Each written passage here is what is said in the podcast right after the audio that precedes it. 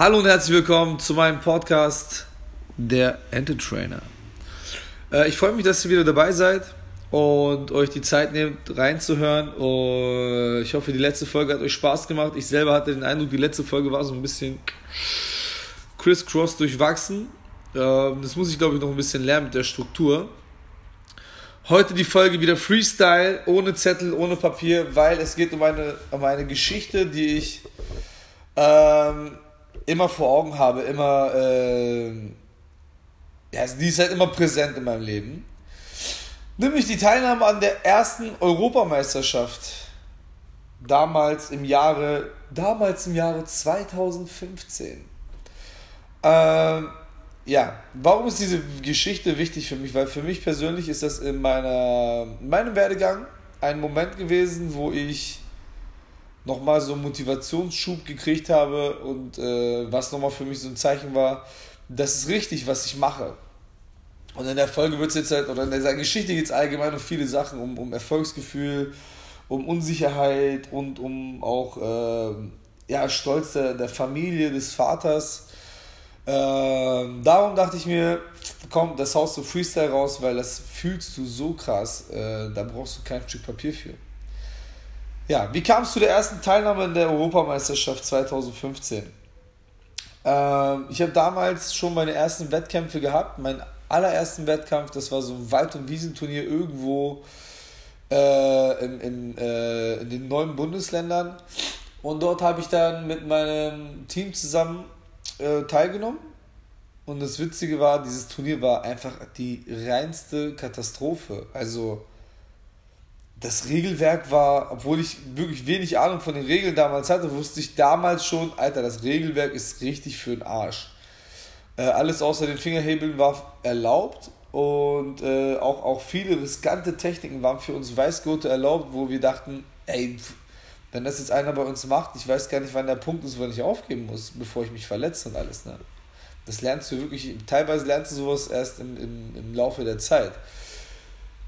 Ja, auf jeden Fall haben wir dort da teilgenommen, waren mit Florian Kadir, Tim ähm, und noch ein paar anderen Kollegen da. Der Tim ist äh, auch, auch ein Freund von mir, der wird auch nochmal in, in einer Folge sehr, sehr äh, oft erwähnt, nämlich bei der Folge äh, Probier es einmal, dann brauchst du es nie wieder machen. Aber die Story erzähle ich euch beim nächsten Mal. Und ja, dieses Turnier war so beschissen organisiert, dass ich als allererstes einen Kampf gegen meinen Teamkollegen Florian hatte. Und Florian war damals schon ein halbes Jahr länger dabei als ich, war, äh, ist heute noch mein stärkster Trainingspartner.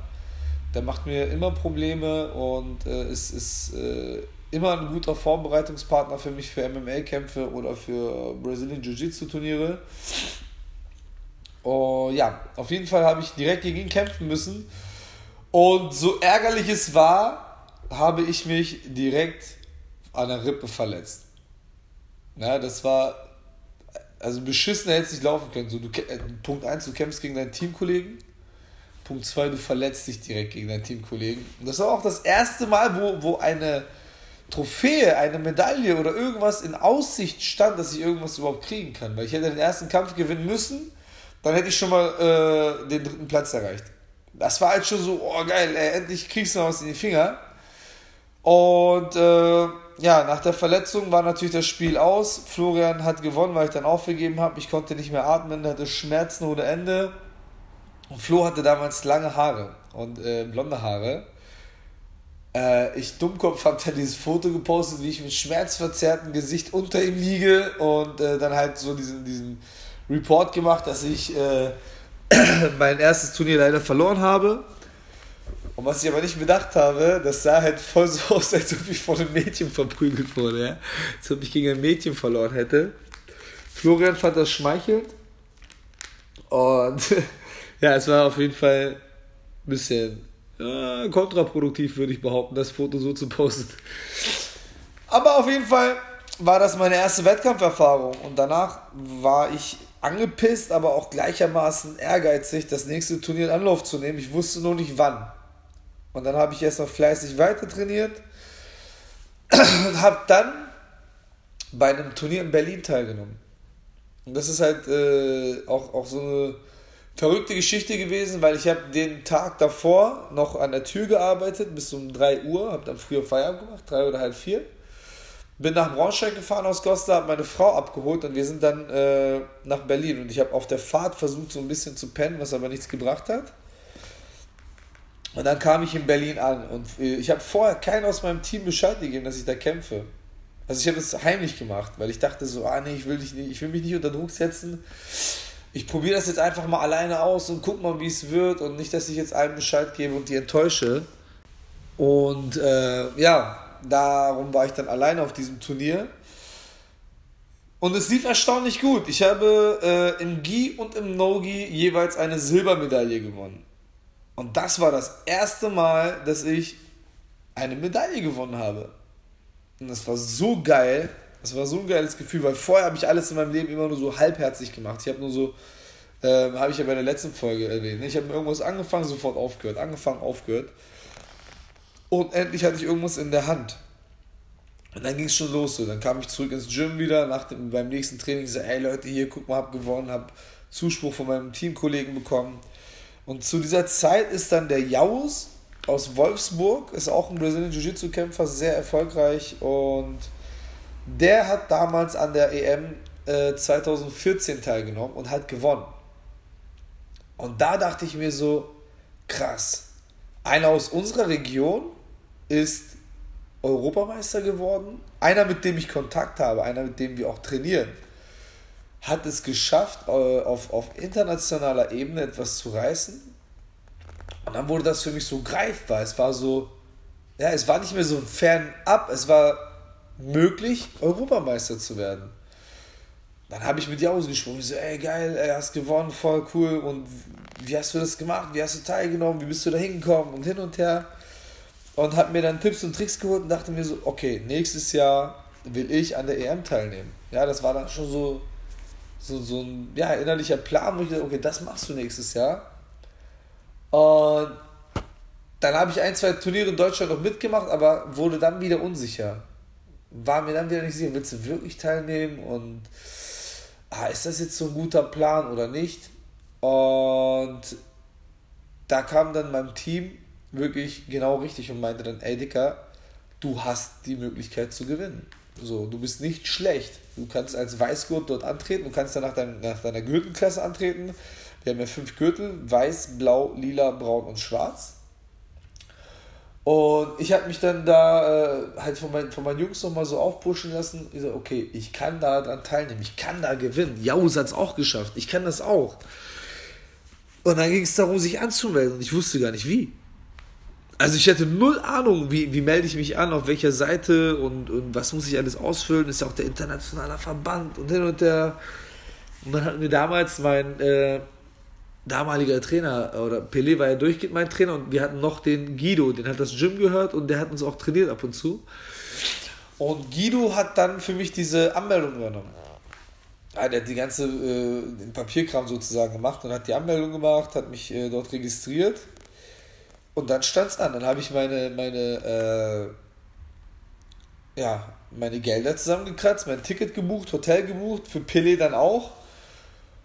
Und wir sind dann 2015 nach Lissabon. Das erste Mal, dass ich äh, innerhalb Europa verreist bin, auch voll verrückt eigentlich. Weil ich war schon 27 oder 28, ich weiß gar nicht mehr. Ich weiß es nicht mehr. Ich war, ich war 29, glaube ich. Äh, erste Mal in Lissabon, erste Mal in ein Land einreisen, ohne Passportcheck und hin und her wegen Schenkeabkommen, war schon ein cooles Ding. Äh, ja, und dann ging es aufs Turnier. Ich war aufgeregt wie Sau. Es war unfassbar. Mein Herz hat durchgehend gerast. Ich habe mich vorher richtig krass vorbereitet. Wir haben im Hotelzimmer noch Techniken gedrillt. Und äh, ich war so, so geil drauf zu kämpfen und äh, nicht 100% sicher, aber schon siegessicher. Also war schon ein merkwürdiges Gefühl, weil in dieser Größenordnung hatte ich das natürlich noch nie. Ja, dann ging es auf, auf, auf das Turnier. Ich meinen ersten Kampf gehabt gegen äh, einen Griechen, glaube ich, war das. Der Typ hatte einen Körper wie Leonidas, Alter. Dem ist irgendwann äh, die Jacke aufgegangen und ich habe diesen, diesen Muskel gesehen und dachte so, fuck, Alter, gegen was muss ich denn hier eigentlich kämpfen? Also der Typ war unfassbar stark auch. Aber ich habe gewonnen. Ich habe meinen ersten Kampf dort gewonnen und da war das dann so, in dem Moment auf dem Turnier so, krass, du bist angekommen, du bist hier, du hast den ersten Kampf geschafft, geschafft du, du kannst weitergehen. Und äh, so ging das dann weiter. Dann hatte ich meinen zweiten Kampf auch gewonnen, dritten Kampf auch gewonnen. Und dann stand ich im Finale gegen einen Italiener, äh, der anscheinend auch sehr viele MMA-Kämpfe und so gemacht hat damals. Und habe gegen diesen Italiener gewonnen. Und das war echt ein krasses Finale, weil das war so knapp. Der Typ war mir technisch äh, am Anfang überlegen und hat mich gut dominiert, hat Punkte gesammelt und ich dachte schon so, oh fuck, ey, das Spiel äh, ist leider, geht, geht leider schlecht aus, ey, der Typ gewinnt hier gleich und ich habe trotzdem noch alles versucht, ich wollte unbedingt Europameister werden, die Silbermedaille war mir nicht genug. Und der hat dann die ganze Zeit Pressure gemacht und dann kam der Moment, wo mein, ich, ich, hab, äh, ich trainiere regelmäßig auch Crossix, also so, so Ganzkörperkraft-Ausdauertraining. Und dann kam der Moment, wo seine Kraft ausging und ich noch immer Power hatte. Und dann habe ich das Ding gekippt. Und dann habe ich den Typen gesweept, bin in den Armhebel reingegangen. In den letzten 20 Sekunden habe ich mir den Armhebel geholt, sodass der aufgeben musste. Und dann, ich war Europameister. Ich meine, klar, damals haben unfassbar viele Leute so Scheiße gelabert. Ja, Europameister der Weißgurte, kann ja jeder, bla bla bla. Das hat mir im Nachhinein voll die Laune verdorben, bis ich mir irgendwann gedacht habe, so, Dicker, okay, ich bin vielleicht nur Europameister der Weißgurte, aber du standest noch nicht mal auf dieser Matte. Aber für diesen Moment dachte ich so, du bist Europameister, Alter. Wie geil, wie krass. Du bist jetzt an einem Ort angekommen, also in deinem Leben, bist an einem Punkt angekommen, das hättest du dir nicht mal anderen vorstellen können. Du hast endlich was durchgezogen, du hast endlich was geschafft. Und dann ging es so, so Siegerehrung und wir standen dann auf, dieser, äh, auf, dieser, auf diesem Podium und mir wurde diese Medaille umgehangen und ich dachte so, what the fuck, was passiert hier gerade? Ich war in so einer Traumwelt. Alles hat sich so, ja, so, so unecht angefühlt, weil ich dachte so, es kann ja nicht sein, dass ich gerade wirklich den erste, das erste Mal in meinem Leben einen Titel gewonnen habe, der international äh, ja, schon einen kleinen Wert hat. Ne? Und da wusste ich, auf dem Podium habe ich gesagt, Alter, das kannst endlich etwas, was du gut kannst. Bleib dran. Und das habe ich dann gemacht. So, ich habe dann gesagt, okay, jetzt Brazilian Jiu-Jitsu. Das kannst du gut. Du bist anscheinend besser als viele andere. Also bleib dran, mach Attacke. Und dann habe ich nur noch trainiert, trainiert. Jede freie Minute habe ich trainiert. Bin ins Gym rein, habe dann irgendwann den Schlüssel bekommen fürs Gym, habe immer den Leuten geschrieben, ey komm, lass uns treffen. Bin quer durch Deutschland gefahren, war einmal wieder mal in Berlin, bin nach Wolfsburg und überall, wo ich trainieren konnte, habe ich trainiert, weil ich äh, schnell gut werden wollte. Was ja dann auch funktioniert hat, weil ich ja dann äh, irgendwann halt auch, auch äh, Leute eingeholt habe, die mit mir zusammen äh, angefangen haben, sei es die Graduierung oder auch die Erfolge. Und ja, und zu Hause war das halt auch nochmal so eine Sache für sich, weil äh, 2014 ist meine Tochter geworden im Dezember und 2015 bin ich geflogen. Äh, das war schon mal emotional schon kacke so, weil du hast dein frisches Baby zu Hause und du lässt deine Frau mit deinem frischen Baby zu Hause alleine um in Lissabon auf der Europameisterschaft zu kämpfen. Äh, und das halt natürlich voll vermisst, aber als ich nach Hause kam, war das umso cooler. Na, habe ich meinem, meinem Kind so diese Medaille umgelegt, Fotos gemacht, war, ich war mega stolz, meine Frau war stolz auf mich. Und das erste Mal in meinem Leben hatte ich das Gefühl, dass mein Vater mal stolz auf mich war. Und äh, also Vaterstolz ist schon echt eine krasse Sache. Also wenn, wenn dein Vater stolz auf dich ist. Und ich hatte vorher immer das Gefühl, dass ich so die, die mega Enttäuschung für meinen Vater bin. So, ich hatte immer das, den Eindruck, das Einzige, was ich richtig gemacht habe, war das Heiraten, das fand er gut. Dass ich sesshaft geworden bin. und dass ich ein Kind gekriegt habe. Ansonsten hatte ich wirklich immer den Eindruck, mein Vater ist so mega enttäuscht von mir. Äh, ja, weil ich habe auch in meiner Jugend nur Scheiße gebaut. Ey. Ich habe nur Blödsinn gemacht. Immer wenn, wenn wir arbeiten mussten. Klar, ich habe viel gearbeitet als Jugendlicher, habe meinem Vater geholfen, aber ich habe auch jede Gelegenheit genutzt, um mich zu verpissen. So, wenn mein Bruder und mein Vater auf dem Hof gearbeitet haben, habe ich nach einer Lücke gesucht, damit ich abhauen kann und im Schwimmbad rumgechillt, ja. Äh, dann kam ich permanent, wurde ich von der Polizei nach Hause gebracht. Äh, dann flatterten immer wieder Briefe nach Hause und Klassenkonferenzen, Schulverweise und so weiter. Und das erste Mal hatte ich das Gefühl, dass mein Vater so, so er hatte so ein Glänzen in den Augen. Es war so, boah, Gänsehaut gerade. Und dieser Moment war so heftig, äh, dass, dass ich, das war dann nochmal so ein Zuspruch für mein Tun, so wo ich gesagt habe, ey, dein Papa ist stolz auf dich. So, und er, er hat das auch, noch gesagt, so, ich stolz auf dich, hast, hast eine gute Leistung hingelegt. Und ich war so, boah, Alter, ich, ich kann es nicht in Worte fassen. Weil das Beschissenste im Leben eines Mannes oder in meinem Leben war immer das Gefühl, dass mein Vater enttäuscht von mir ist. So, manchmal habe ich mir Mühe gegeben, dann habe ich so Kleinigkeiten erreicht, aber mein Vater war immer so, ja, ja, nicht schlecht. Ich hatte keinen Scheißvater, auf gar keinen Fall. Natürlich habe ich mal einen auf den Arsch gekriegt, aber ich kann heute sagen, ich habe es immer verdient. Ich habe nie grundlos einen auf den Arsch gekriegt. Und äh, mein Vater war aber nie so ein gefühlsduseliger Mensch. Also ich bin zum Beispiel voll der emotionale Vater. Ich sage meinem Kind voll häufig, dass ich stolz auf sie bin. Und ja, ich versuche ihm meine Liebe zu zeigen und äh, teile viel Zeit mit denen. Mein Vater war einer, der hat immer gearbeitet. Teilweise bin ich morgens aufgewacht wenn ich zur Schule gehen wollte. Unsere Werkstatt war auf dem Hof. Und mein Vater hat schon in der Werkstatt rumgeschraubt. Und dann kam ich von der Schule wieder, da hat er immer noch gearbeitet. Und irgendwann abends, wenn ich schlafen gehen wollte, dann bin ich in die Werkstatt gegangen, um meinem Vater gute Nacht zu sagen.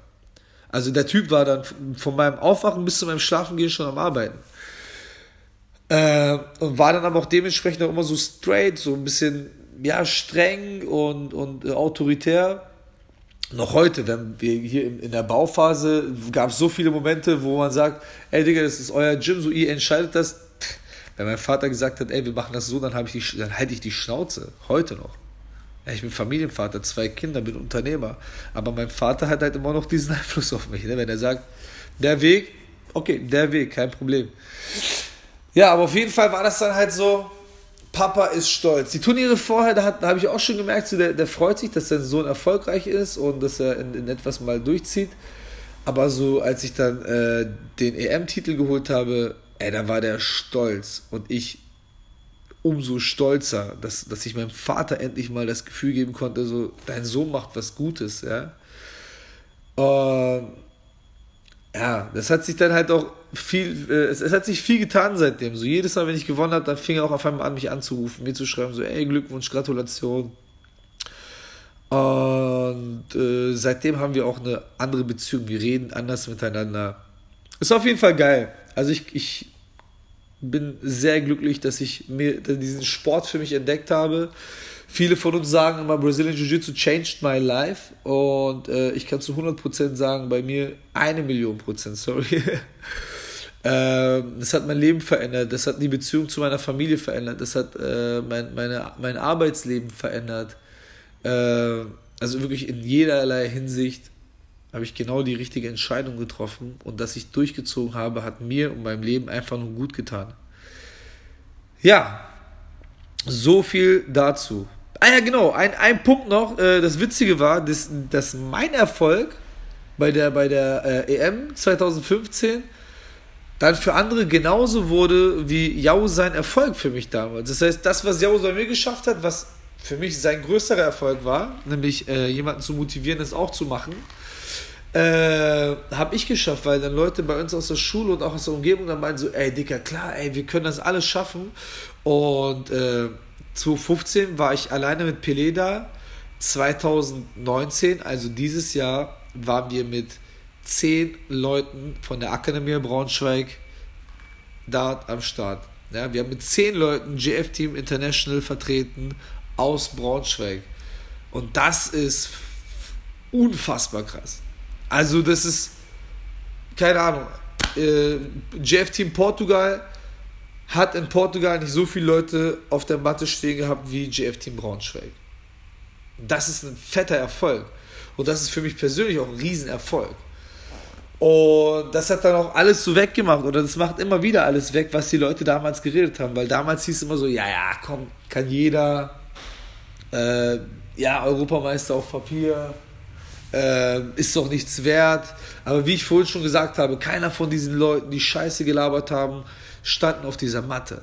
Heute noch, keiner von den Leuten, die über mich Scheiße reden, stehen auf dieser Matte und kämpfen neben mir.